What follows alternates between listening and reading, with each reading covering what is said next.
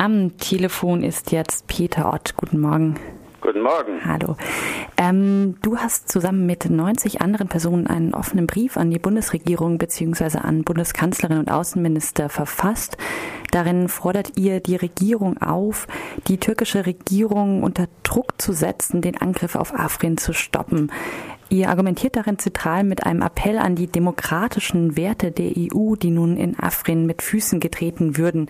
War denn die extrem vorsichtige Haltung der EU bzw. Deutschlands nicht absehbar?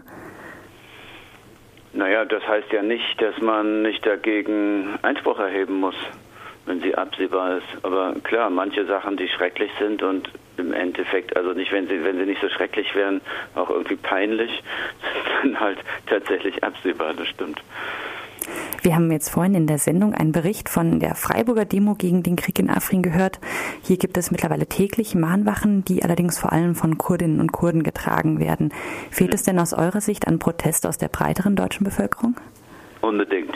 Also was da passiert ist ja, das ist ja noch nicht mal vergleichbar mit, äh, mit Vietnam oder so. Was da passiert ist einfach ein Riesenskandal und zeigt, wie, äh, wie Deutschland sich eben auch in, Entschuldigung, in ein, in ein neoimperialistisches Projekt mit eingliedert und dass die dass die, die Deutschen oder die Kartoffeln oder die Biodeutschen äh, sich daran nicht wirklich in Massen beteiligen und die ganze Linke oder was davon übrig ist, ist wirklich ziemlich traurig.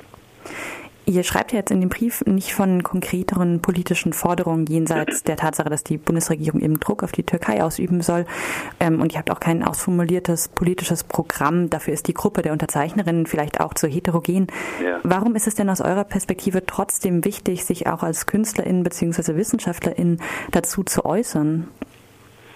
Na, das eine ist, dass als Künstler, Wissenschaftler, Kulturschaffende man ja doch ein, immer ein bisschen etwas privilegierteren Zugang zu Kanälen hat oder so, äh, also zu sowas wie Medien oder so und dass man deswegen schon äh, etwas in der Verantwortung ist. Das andere ist, dass sowohl Wissenschaft als auch Kunst sich ja auch immer an das richten muss, was es selber nicht ist. Und dieser Teil ist dann immer der politische Teil. Ähm, ja, also man ist ja nicht irgendwie in einem Elfenbeinturm oder in, einfach nur in so einem La Polar ähm, Galeristen-Umfeld, sondern man ist ja selber in der Welt und muss sich dazu auch verhalten. Jetzt ähm, verläuft der Vormarsch der türkischen Streitkräfte ja mittlerweile eher stockend als erfolgreich. Mhm. Ähm, und es sieht aus, als ob sich diese ganze Offensive ähm, noch mehr in die Länge zieht. Du hast selbst ähm, nicht unbedingt in Afrin, aber generell in den kurdischen Gebieten, äh, auch in Nordsyrien, einen Film gedreht, hast dahin Kontakte, auch in den Irak. Was äh, kannst du uns denn vielleicht noch aus deinem ähm, Bekanntenkreis beziehungsweise aus deinen Quellen berichten? Ähm, naja, das sind jetzt viele. Das sind einerseits meine Freunde in, im Nordirak, zu denen ich Kontakt habe, äh, dann aber auch kurdische Freunde hier, die mir berichten, was aus äh, was da in Rojava los ist, und aber auch Freunde von mir, die in Istanbul sind, die zum Teil schon im Gefängnis waren und zum Teil zu Gefängnisstrafen verurteilt worden sind. Also mh, was ich so berichten kann, ist, das eine ist, dass diese, der Kanton Afrin ist ja eine Enklave, das ist ja eingeschlossen. Das eine ist, dass ziemlich klar ist, dass die WPG und WPG-Kämpfer oder die SDF-Kämpfer in Afrin äh, nicht klein Bein geben werden, anders als äh, bei diesem, soll man sagen, diesem Kuddelmuddel der PUK Peschmerga in, ähm, in Kirkuk äh, bei der Sache mit dem Referendum in Nordirak. Das heißt, die werden so lange kämpfen, bis also bis zum Ende und sowas. Das heißt, dass sich da sowas wie äh, an dieser Stelle schon so etwas wie eine Weltöffentlichkeit und sowas artikulieren kann und auch unbedingt muss. Wenn, äh, also man weiß es nicht. Äh, viele gehen, manche gehen davon aus, und das ist natürlich die Hoffnung, dass die Türkei an einem bestimmten Punkt etwas, das das Ganze umdefinieren wird und sagen wird, ja, wir haben jetzt unseren Teil erreicht. Ähm, also das ist vielleicht eine Art von Hoffnung, also dass die Türkei sich dann ohne eine Art von Gesichtsverlust oder so zurückziehen kann, dass es irgendeine andere, andere Lösung gibt. Die andere Variante ist, und das ist das, was auch viele befürchten, ist, dass hier tatsächlich ein ganz neuer, ein ganz neuer Krieg anfängt, und zwar in, in, in noch einer größeren Dimension.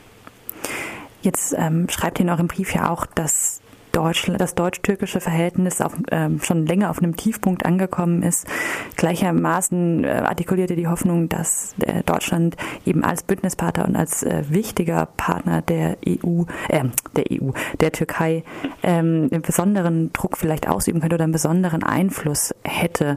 Ähm, Jetzt macht Erdogan aber natürlich in, den Letz in letzter Zeit wenig den Eindruck, da überhaupt äh, irgendeine Form von äh, Einfluss ja, anzunehmen oder so.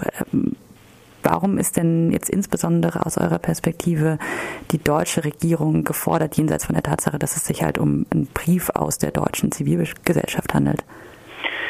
Naja, ähm, die, auch wenn jetzt das so ein bisschen auf Eis ist, alles gibt es ja, gibt es ja historische Verbindungen zwischen, schon zwischen dem Osmanischen Reich und dem Deutschen Reich, die bis in die Zehner Jahre oder vielleicht sogar weiter zurückreichen.